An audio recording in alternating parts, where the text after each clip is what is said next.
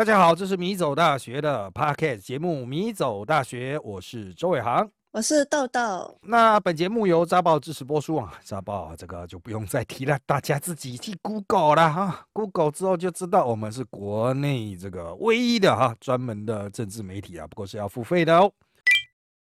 接下来是内容的部分了哈，我们今天哎，我们设定了讨论的主题是人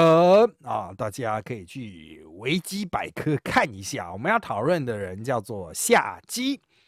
啊，夏天的夏姬就是姬昌姬姓啊，就是女性的那个姬啊，哈，贵妃的那种姬了啊。夏姬呢，她春秋时代的人啊，简介是这样子的：约是在这个西元前六百三十年出生啊，非常早期啊，春秋早期的了哈。那这个姬姓贵族，那这个春秋战国时期的女性人物是郑穆公的女儿，郑灵公的妹妹啊，郑国人。母亲呢是少妃陶子姬，这都不太重要。为什么呢？夏姬之所以在历史上哈成为一个非常具代表性的女子的这个象征哈，就是啊，她曾经嫁给非常多个丈夫，这在古代是蛮罕见的啊，就是嫁给很多国家的很多大夫啊，就是官员啊。那因她有关的男性哈多遭遇不幸，就是被杀。啊，都是所谓的凶死啊，死于非命啊，就是跟他有呃婚姻关系的，或者是他生的，或者是这个啊，只是喜欢他的啊，我跟他有一腿的，啊，几乎都挂了啊。好，那他是陈国的夏真书之乱啊，楚师发陈等事件的主因呐，哈，一个女子造成这样子的这个事情啊，当然他有这么强大的影响力吗？啊，不过啊，我们等一下会来检讨了哈，就是。他在历史上号称就是杀三夫啊，就是三个先生被挂掉了，克夫克了三个啊，一个国君因他而亡，他自己小孩也死了啊，灭亡了一个国家啊，然后两个亲家啊，就是两个这个晋国的大族哈，亲家啊，就是以前晋国有很多的那种公卿去掌握晋国的朝政啊，都都被他给搞掉了哈。好，那下集的完整版故事真的很长。哦，他的生平故事很长，大家可以去维基百科看一下。反正就是啊，他很年轻的时候，很年轻的时候，其实如果以现在标准是说不守妇道了，但那古代呢，其实在那个时代也没有什么妇不妇道的，因为他那个时候还是春秋早期哈，对于所谓女性的这种行为限制还没有那么样的明确。哦，那就是你要等到儒家建立之后，你才会有后面那些有的没有的一大堆很繁复的规定嘛，三从四德什么的，那个是在儒家大行其道之前的，所以他的行为就可能是一个贵族豪放女吧，啊，就是他跟这个陈国的大夫是这个第，就是先结婚了，然后生了一个儿子。然后他那个陈国，因为很多人跟他有一腿啊，所以就是呃，就有人当面嘲笑他儿子，他儿子就去开始这个杀杀，就是杀君杀父。反正后来就是一你杀我，我杀你，然后其他的男人知道他很正啊，所以就去又去拉他啊。那为了争夺他，这些男人又杀来杀去啊。那这个。原则上来说，哈，有些真的也不能怪他。比如他有一任先生是出去打战死在战场上这样子，到底关他屁事？可是，在算这个杀三夫的时候，也也把他算进去了哈。就是到底到底关他屁事啊？就他丈夫出去打战死掉了嘛啊？但是她是她丈夫死在外面，她在国内很快要找到新的男伴吧。啊，这可能是这一点，所以人家就会觉得，嗯，他真的是这样是不行的。就是他即使以现在多元婚姻的多，也不能讲多元成家，就是多元开放的男女关系的角度来说，也也算换的太快了吧？啊，基本上她丈夫一出门，她可能就换了这样子。好，OK。那她的特色就是在于说，据说她非常非常的美啊，据说她非常美，甚至到了四五十岁哈，都还是很具有吸引力的。呃，很多君王也都是，或是公卿啊，也都是努力的追求她，甚至他的女儿也这个呃，据说是非常的美了。哦，据说啊，据说是非常美。然后原则上来讲，还是影响了当代的当时的政治啊。那当然，最后他在历史上就消失了。为什么消失呢？就是后面可能就没有再换先生，也没有再造成别人的挂掉死掉。啊，就就就大家嗯都不会记住她，因为历史上出现的女性，除了像武则天这样称帝的之外，绝大多数都是依附男性而在历史上留名。如果她对男性的政治，发展，或者是男性的，呃呃，怎么讲？就是比如生死啦，哈，或是就反正，要么就是这个这个女的帮助很大，要么就是这个女的嗯拖累男的。那如果她没什么帮助，也没什么拖累，那她就是没有任何记载啊，就是女人没有主体性这样子。嗯哼，所以她到后来就没有了。啊，就消失了啊，就是在历史上的消失，可能在四五十岁之后哈、她就完全消失。也许是她不再那么漂亮了啊，这哦个可能就男人也不再追逐她，她可能就是就做一个一般的公卿的夫人这样子，或者是某一个公卿的妈妈，因为她后来还是有生下啊新的儿子这样子啊。那我们谈到夏姬这个，为什么要去谈夏姬呢？哎，夏姬的故事其实非常的夸张啊。其实以现在的观点来说，你也讲了，哇，这个女人哦也太厉害了，不管是她的长相，或者是她带衰啊，哈，就是克夫。我们讲现在克夫，就她先生真的死太多了。哦，几嗯乎跟他有关系的，稍微跟他接近的，喜欢他，连喜欢他都会被挂掉啊、所以就真的哈，他很有戏剧张力。那我曾经去问过像三立啊哈，他们那个写剧本的，我就说，哎，这个你们不是经常剧本写不出来吗？你可以去写这种春秋战国时代的这一些莫名其妙的故事啊，这些很夸张的故事这样子。然后他们那个编剧说，你有没有写过吗？早就已经把它抄来用过了哈。所以夏季他早就他的故事早就已经变成了可能我们某些人看到的八点档连续剧那样子的其中的部分内容。哦，他们就嗯把那个角色稍微转换一下，就把君王改成了这种企业家大佬这样子啊。那我个人认为啦，哈，就是夏姬这个角色，他很早就出现了，然后他透过比如说刘向的《烈女传》。啊，这个强化描述，因为这个刘向因为《烈女传》特别是强调的是公侯争之，莫不迷惑失意。哦，嗯。那这个其状美好无匹，内侠技术盖老而复壮者。哦、就是把他讲形容的太夸张了，就是想好像讲了说他有多厉害，他那种魅惑人心的能力有多厉害，越老越厉害，这样越老越有杀伤力啊、呃，我我个人的看法是这样子，就应该是后世胡乱的啊、就是嗯。就是他本人就是他嗯。的确做过了一些事情，然后可能嗯在传抄，因为后来我们挖坟墓挖出来的竹简，有时候会挖到一些不一样的技术嗯哦，记录会不太一样，但是。呃，他这个故事显然是当时非常流传、非常广，那一定会人家会加油添醋嘛，哈、就是把一些原本可能到底关他屁事的东西都放在他身上，把别的女人的事情都放到他身上，这是有可能的。但是反正他到了后来的形象，就是在古代上啊，就是古代上古史上非常荒谬的一个人物，这样子的存在。嗯我们今天就来讨论这样子的一个存在。哎、我那时候听完之后啊，嗯就是当时的那个年代是一个比较开放的吗？嗯，就是在他们那个就是可能两性关系很开放，就是女性的社经地位很低，这嗯是一定的。但是他们的感情观念是开放的吗？我个人认为应该是不会像现在这么开放哦、应该是属于，嗯。我觉得她应该是贵族被宠坏的女儿。哦。啊、因为她贵族嘛，她爸爸是国君呐、嗯哼，啊，所以他可能从小都过得很爽，他会觉得说，哦，这就是我爽怎么样就怎么样这样子，所以他小嗯时候可能就是骄纵了啊。那哦其他那个时代一般的人应该是不会这么夸张，但是我还是要再次强调，不能用我们现代的，包括对于这种对性别平权啊的角度，又也不能用儒家的角度去评断它，因为它都在这一切之前，他们比较像嗯原始人呐、我必须要说哈，春秋你会说不是已经有个周朝吗？嗯哼，嗯，可是就算郑国也算是泱泱大国了哈，重要国家，算是周王朝的很重要的传承，但是应该也是玩比较凶的吧？啊，玩比较凶。对啊，就是他们的文化发展的比较高，所以会玩比较凶啊。但是我我嗯个人的看法是这样啊，我要强调啊，没有任何学术支持啊啊，可能当时有一股风气会允许或鼓励，所以这些男的才敢跟他恶搞，跟他乱搞。哦当时也有这种风气了。啊，否则就是如果是一个女的这样特立独行，我想其他的那些公卿可能也会怕怕啊。啊我跟这个女人牵扯在一起的话，哇，会不会很难？会不会影响到我的仕途？会不会影响到我的发展这样。好，那我们要讨论的第一个问题是哈，就是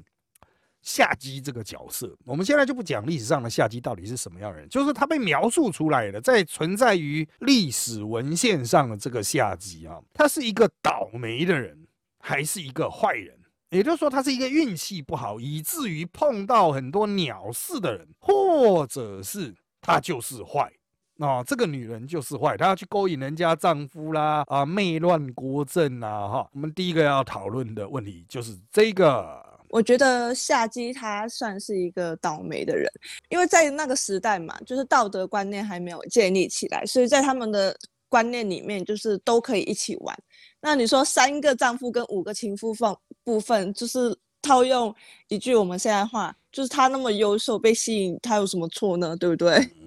而且重点是，如果他不是就是故意流连在男人身上，或是沉醉在男人的话，因为如果他是故意的，或是他其实有任务在身，就是故意让引起他们自相残残杀的话，但我也不会觉得他们坏，因为被勾引，那那是我觉得是那是男生的问题。嗯嗯，那对啊。而且，如果假设他不是故意的，那他很惨哎，因为他生不逢时啊，因为生不逢时，因为在以前古代，女性本身的社经社经地位会很低，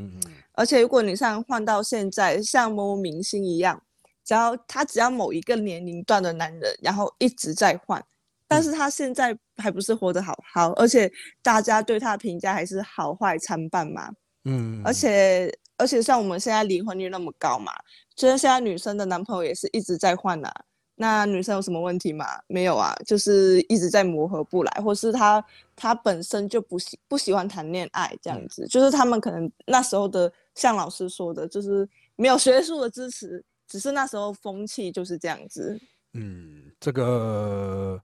我刚刚把这个下机的这个历史文献又看了一次哦。哦，过去我们在描述一些，比如说混乱国政的女性的时候，都会强调啊，她做了很多很愚蠢的判断啊，或者是让给君王一些很烂的建议，比如说褒姒啦、烽火戏诸侯啦、妲己啦、酒池肉林啦，到近代还有慈禧太后哦，就是把这个战舰的钱拿来盖花园这样子。可是夏姬呢，我反复的看哈，她几乎都没有提出任何建议。哦，就是他身边的男人哈，就是为了要抢他，然后就开始在那边互相自相残杀。哦，所以你要如果说他真的有什么错的话，他应该就是跟太多人打炮这样有错而已。其他他对于国家政治哈，真的没有直接的这个技术是说哦，他因为讲了什么话，这个男人说好，我来帮你解决，然后这个男人出去乱乱搞啊，乱杀啊，导致这个国家崩溃，不是。单纯就是男人为了跟他打炮，然后开始男人自相残杀 啊！这个真的，你要说他是个坏人，他顶多就是你说个人私德的部分吧。啊，对于他的先生，可能没有那么样的，也不能讲忠诚，没有那么样的专一啊。对，没有那样的专一。可是其他在公共政治上其实还好，她就是一个名女人，然后。哦，这个其实他让我联想到我以前大学时期，我们社团有一个学妹也是这个样子啊。她进来几乎让整个社团灭色啊，就几乎所有的学长都在追她，然后这个事也不干，自相残杀这样子。那后来学姐就把她赶走啊，那就是其实他有做出这个什么让社团崩，就是毁灭的错误建议吗？好像也没有。啊，好像也没有，但是就是大家为了争抢它，就是智力就下降很多啊，啊，然后就开始做出一些这个损人不利己的事情啊。那这个除此之外，当然我要反复强调，他有一任先生是战死在外的哈。到到底关他屁事，也被算在他的头上啊！就是就是真的很不公平啊，女性地位比较低了，就把他算成是克夫了嘛，哈。那个这个我就觉得，嗯，像这种东西哈，堆砌在一起，比如说啊，他第一个先生死了，第二个先生死了，第三个先生死了，你把他排了哦，大家觉得哦，怎么会是这样子啊？三任三任先生都死了，这样子好像是他的责任，那实际上真的看起来是运气问题啊。那出去打仗死掉，谁知道啊？如果他先生出去打仗没死掉，那后面也许就不会有这么多戏了。哎，那老师，那如果假设他先生跟他打完炮之后出去打仗死掉，我觉得以当时那个写书的那个人也会觉得是夏姬的问题，因为哦，因为他跟呃夏姬就是打完炮之后害他在行军的时候死掉，有没有可能？我们来看一个描述哈，就是他那个先生哈，叫做尹香老，迎娶夏姬没多久，就在邲之战中阵亡了啊，阵亡了。好，那。史书对夏姬的批评呢，是这个尹香老他先生的儿子叫黑曜啊，他的黑曜就没有去这个寻回父亲的尸首发丧，反而只注只顾着去追这个继母夏姬，就是。夏姬呃的继子也跟他有一腿的意思，那你会这个很多人读到这一段会觉得，哦，夏姬怎么可以这样子？先生才刚死就在跟自己的继继子啊，就是儿子打炮，这样不对啊，名义上的儿子打炮，这样不对啊，啊，可是呢，哦，可是呢，哦，我们换个角度来说哈，这应该是黑曜，就是这个儿子的责任吧，哈，就是这个尹香老的儿子的责任，而不是夏姬的责任吧。啊，就是夏季，因为作为女性，她是依附于男性嘛。那先生如果出去打战，家里的新的主人就是变成了呃这个儿子哦，这是一个很也不能讲说很正常，但是啊，在当时算是很常见的事。如果这个儿子的道德标准比较低，他的确可能去觊觎这一些呃爸爸的这个妻妾这样子哈。嗯，好，那当然了哈，那个拉回原原体啊，就是。就某种角度来说，他确实可能有一些关于个人情感、关于个人性行为上的道德责任，可他在政治上，哈，真的是没有什么太大的问题。嗯，这个一定要先强调。再来呢，就是我们在解读这样子的文献的时候，哈，就是嗯，我们会顺着他的记述者的描述。啊，去思产生一个错误的那种推理啊，就是说啊，这个妈妈可能啊，就是这个夏姬啊，可能跟他的继子啊也有一些感情的关系这样子啦。啊，所以我个人呐哈，这个觉得嗯，就是他应该是比较偏向运气不好，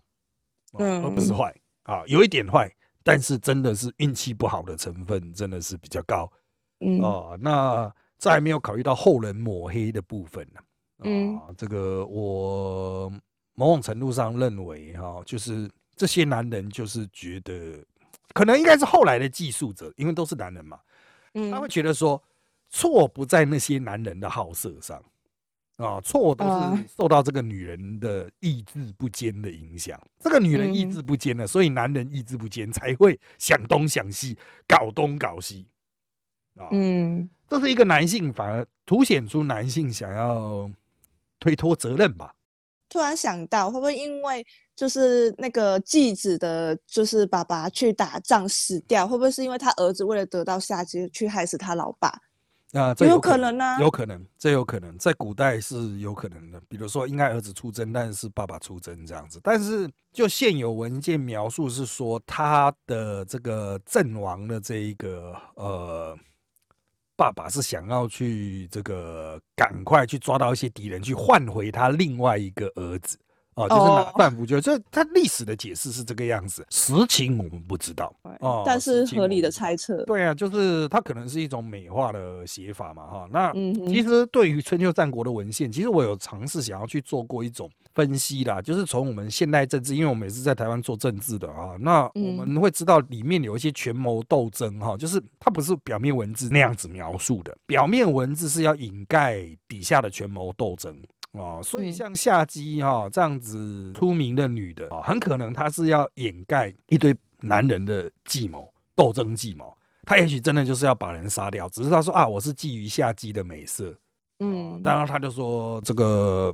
这个就是趁人之危啊，赶快去起下机。但实际上，他可能都涉及到一些政治上的操作。男人好色归好色啊，但是实质上就是想的东西其实也是蛮多。特别是这种贵族哈，他们当时的生存条件就是争夺政治权位啊，所以下机也可能是一个话题啦。嗯，就是掩盖其他人的那种奸计的话题。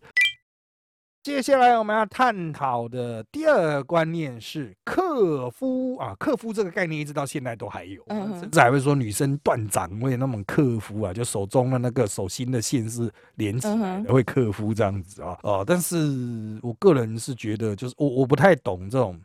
啊，首相学啊，嗯那我不知道他们之所以这样立论的根据是什么哦，但是至少证明了我们现在还在讲克服，现在人是比较不容易死了啦哦，所以如果呃，可能有时候先生就是比较英年就挂掉啊，车祸挂掉啊，哈，有些人可能就会说啊，这个女的是不是克服啊？当然，对于现在的更年轻一辈，可能就比较少会有这种嗯，这种会听到这种说法压力，但至少在我的上一辈。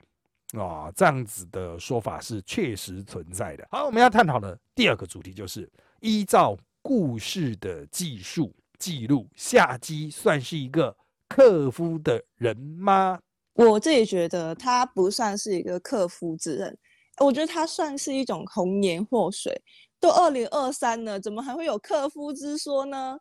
而且以当时的状况来说，因为史诗记载的或是野史，都是胜利者或是就是最后活着的人去写的这个东西，所以而且那时候就是要要重新一说一遍，那时候女性的身份地位很社经地位很低，而且大家有什么责任都会往女生身上推，男生命短还怪别人。而且那时候又有战争啊，而且他不只有战争，然后他们就是很长，就是可能过得太安逸了，在那边打架，就是总不能都怪女生吧？还克夫，我真的要笑死，迷信哎、那我还说可以有那个什么天煞孤星啊，而且我觉得就是你你要克服，就是以以现在的人，如果要去评判夏季是一个克夫之人，叫他们写一份研究计划，证明他是呃证明克夫有这有这个说法，就是这个东西是存在的。那我个人的看法，其实跟豆豆是不会差太多哦，就哦是克服哈，到现在我们会觉得说，其实医疗健康、社会稳定度都很高啊，那死亡几率当然大幅下降了啊，克不克服这件事情哈。嗯，真的，你如果就是先生死，像夏季是死了三个先生，OK，你会说这比较多了啊。但是现代你死一个先生，然后你也说啊，这人克服克你个头啊，啊，这种就是真的是几率问题啊。啊，那已经很不容易死的时候，当然死亡会被放大。但你说这叫克夫哈、呃，就是即便是什么命相学啊，或是什么的哈、我也认为要去找到一个合理的推论，而不单纯说这个人的命格有问题，会命中相克。嗯，那我必须要回到夏姬的那个时代，在那个时代啊，虽然已经有一些早期的这种类似像现代的方式或道士啊，就后来的方式，还有现代的道士这样子的说法，但其实他们对命理的这些想法还没有那么健全，早期都还只是占卜而已。那夏姬这样的状况，他说他这个杀了三夫哈，哦、嗯。其实注意看这个三夫的死亡哦，其实都是来自于男性血气方刚，或者是男性时冲动，对，或是男单纯就是他的先生得罪人，单纯就是他的先生得罪人这样子。嗯，这个老周关他屁事啊！哦，就是嗯他先生得罪人，难道是他去得罪吗？也不是啊。啊，所以你要说他这个，其实讲白一点呐、啊，就是说他杀三夫，你要注意这个字很重哦，杀嗯三夫，就是他杀了他的三个夫人、三个丈夫，可是不是他杀了，是他三夫死了，他有三嗯个丈夫死了。那她之所以有三个丈夫死了，是因为她嫁了太多次，所以有三个丈夫死了啊。所以我觉得克夫之说也是不成立啊。那主要是那个时代的战争平人，那他战争不止发生在国与国，也发生在他们国内的斗争。因为啊，他才从这个西周转变成东周嘛，然后政治开始走向不稳定。啊，嗯那在不稳定的状况下，哈、就可能会发生公卿这个叛乱啊，想要啊去杀君王啊，争夺那个诸侯之位，或者是公卿之间的彼此的政治斗争。在嗯这样子的状况下，你可能会碰到就是一种，我举实例啊，哈，就也不是举实例，用一个模组来描述哈，就是。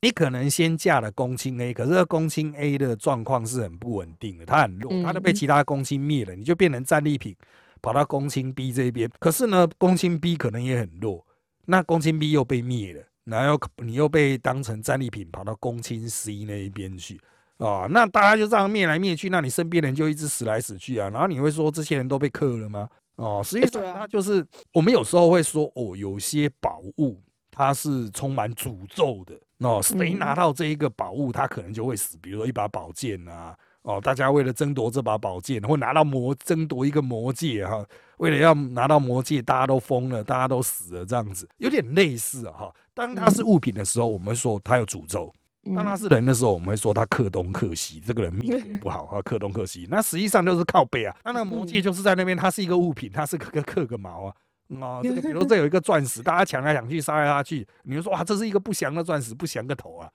哦，这就是因为大家想抢而已啊。所以啊，这个同样的，我们结论还差不多哈，就是这个也不是下机的命格的问题，呃，完全就是外在条件哦，外在条件所造成他的这个很独特的这个生命史了哈。那我们再来讨论一题好了啊，就是啊，这个。有些人可能会进一步去说，那可能哈，就算夏姬本人哦，他的本人没有很淫荡，也没有要刻意去诱惑其他男人，但是因为他真的太美了，而导致男人自相残杀啊，所以人家都说哦，美丽也是一种罪。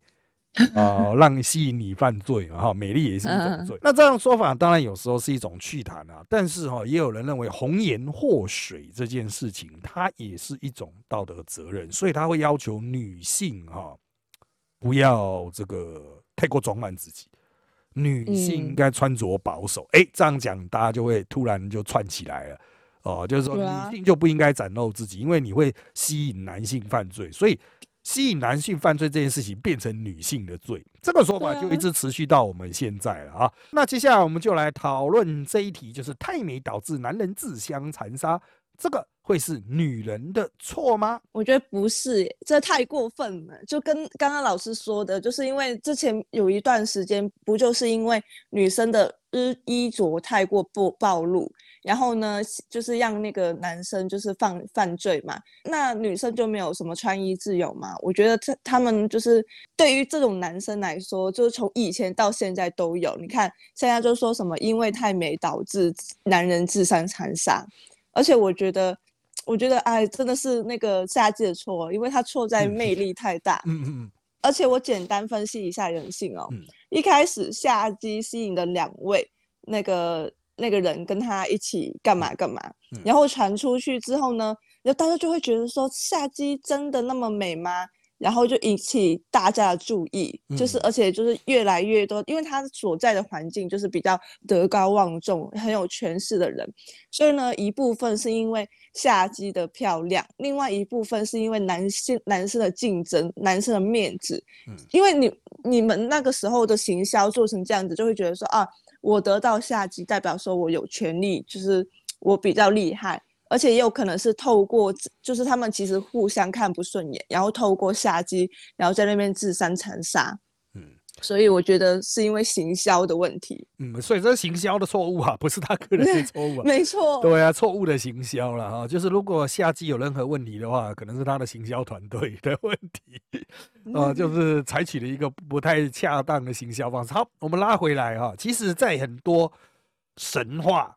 历史史诗或者是一些传说故事中，我们都可以看到类似的剧本。一般女性应该是不会抛头露面的，古代女性，因为她都被当成男性的财产。但是呢，总是会有一些话传出去，比如说谁家的女人很漂亮啊，哦，所以很多公卿啊、贵族啊，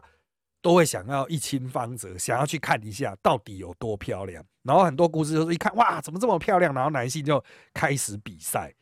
嗯啊，就开始童话故事就开始啊，大家会去什么王子就出去斩恶龙啊啊，或者是什么就发生了战争啊，像特洛伊战争的 Helen 啊哈这样子，神话故事都有这样的格局哈，代表第一个，当时不管是各哪种形式的早期社会，女性都是被藏起来，她是不是公众人物，所以我们只能透过传说的方式去认知她。那这种传说无可避免会扩大这个比如她的优势啊，她的嗯条件啊，像是她可能原本没有那么美，可是讲一讲讲一讲，然后在遮遮掩掩的状况下，你看到她，大家都会觉得哦，好像真的很厉害，跟自己家里比起来不不一样哦。嗯啊，那可能就会传成一种口碑的效应。然后呢，这种口碑效应经过一传二、二传三之后，它就越来越夸张啊。那当她变成一个名女人的时候，其他女人都没有名啊，但她有名嘛啊，那她就嗯变成了价值很高的一个，就是又回到我们前面价值很高的宝物。大家又又开始去抢，到最后面，他争夺的不是夏姬美色本身哦，嗯而是我得到夏姬这一件事情。嗯哦，所以我才会说，嗯，这归根结底来说，已经不是她本身的美不美，因为夏姬到底美，她到了四五十岁还这么美吗？很难解释的。我觉得以古代人的保养来说，实在是不太可能对啊啊，。以前古代的化妆品、保养品应该都有毒吧？哦，在那边就是骗，对，所以我认为就是到最后面已经就变得那种传说的那种玉玺一样啊，传国玉玺一样，大家和氏璧大家在抢这样子。哦，就是嗯。它是一个行销团队造成的问题哦，而不是这个他本人的问题，他本人可能也没有那么美。哦，应该是嗯。他很美这件事情造成的，就是他很美这个形象造成了后面大量的悲剧。哦，应该是这样去解释啦。不过话说回来啊，就是直到当代社会，我们还是可以看到很多这样子的宣传，只是因为我们当代就是如果你修图真的修的太过度，看到人家看到本人 会有很明显的落差的时候，哦，会比较难这个圆的回来。所以我们现在对于这一点的抗性比较高哦，那种。其实还好，你一直吹嘘他很正很正，然后等到人家没有滤镜啊，没有化妆，人家素颜跑出来，大家都觉得就是什么梦想破灭。可是，在古代没有图片啊，大家就只有口耳相传，不然就是文字技术而已，所以大家就会去大量的脑补。那就算最后看到，就说“我靠，好像跟我想的不太一样”，你可能也会觉得说：“嗯，那这可能是我自己有错。”哦，不是不是别人的这个传说有问题，可能是我们的审美标准比较不一样。但是，嗯因为这个女人很有名，她是一个大家都想抢的宝贝，所以我就是要去争抢她啊。嗯所以我认为哈，就是综合我们今天的三题看下来哈，夏姬虽然在这个中国历代的这个传，呃就是相关的文学技术上，她可能都是一个比较负面的存在。她可能会魅惑她的就是老嗯公之外的人，造成一连串男人自相残杀啊。那她被视为是一种败德的典型。但是呢，如果我们尽可能的去还原她可能身处的那种真实的状况，你会发现这可能就是一个爱玩的女生。然后她是贵族的小孩，她可能小时候可能比较受宠，比较自由自在，她觉得这一切都不能拘束她，她想怎么样都怎么样啊。那她的这个个性其实不能说是有很大的错哦，而是他所处的环境会去放大这个错哦，就是春秋战国这种复杂的政治环境，大量的战争、大量的内战、大量的内乱，而他就像是一个宝物一样，像翡翠啊、钻石一样。哦，成为男人争抢的对象。当然，有一天他不再发光的时候，他就从历史消失。这也凸显哈、如果他真的是问题的根源，他真的有那么坏，他也许会坏到他死的那一天，你都还会在历史上看到他啊，一直到嗯人家发动兵变把他干掉为止。然后，其实，在春秋战国有很多这样的历史。好，因为时间关系，我们这节内容就差不多到这边喽。请追踪我们米走大学脸书粉丝团与 YouTube 频道，掌握我们最新状况。也请在各大 Podcast 平台给我们五星好评。谢谢大家的收听，那就在这边跟大家说拜拜。拜拜。